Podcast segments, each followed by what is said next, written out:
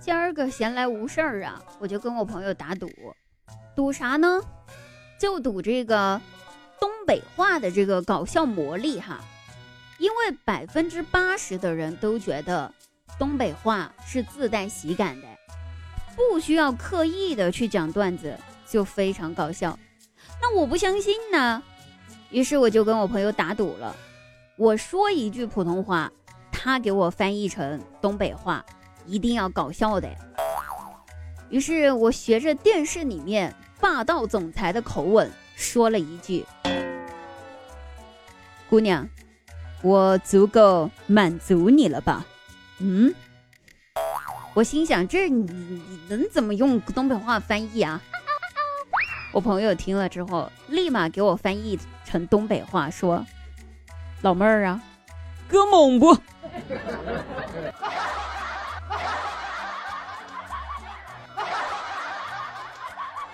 猛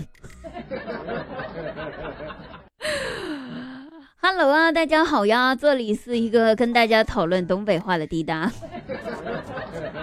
喜马拉雅搜索“滴答共享”四个字，点击关注，我们有更多精彩节目等你来听哈。那滴答原创小说正在喜马拉雅的，呃，不是喜马拉雅，是我的公众微信号。你看我这脑子里面全是方言。滴答的原创小说正在我们的微信公众号连载当中，下滑节目评论区就可以看到我们公众微信号，点击关注哈，然后还有更多的本人照片和大福利长腿可以领取啊！哎，事先说明一下，本期节目绝无半点地域和方言的歧视哈，纯属节目效果，请勿较真儿。如有冒犯，我先道歉。就突发奇想。想用东北话说一下那个《大话西游》里面的经典语段，就那个曾经有一段真挚的爱情摆在我面前哈，咱如果用东北话咋说呢？哎，开始。曾经呢，有一份贼拉子纯的爱情搁在俺眼前，俺没咋当回事儿，直到真没了，俺才发现世界上最憋屈的事儿也就这样式儿了。如果老天爷再给俺一个机会啊！俺愿意对那个汉子说：“俺稀罕你。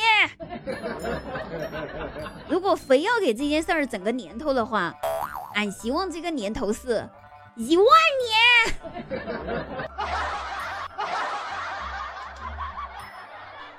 当然，我的东北话肯定是不标准的，但是我想说，我的天哪，语言的这个腔调的艺术真的特别重要，这画面感太强了。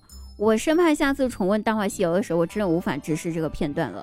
我生怕周星驰开口就是这一句：“曾经有一份贼拉的纯的爱情搁在俺跟前。”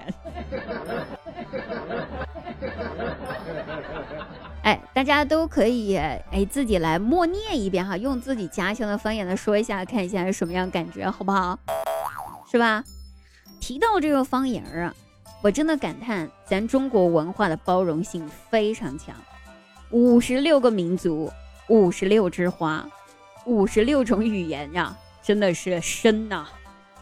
回想我大学的时候，我们宿舍四个人，分别来自四个省，哎，就是这么巧。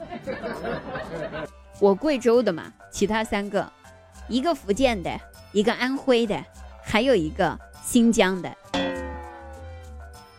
别的宿舍人给家里面打电话的时候，得跑到宿舍外面去说呀，生怕同学听到就是啥家丑什么的。但我们宿舍没这烦恼，我们跟家里面人打电话说方言，彼此没有一个听得懂对方在说啥的。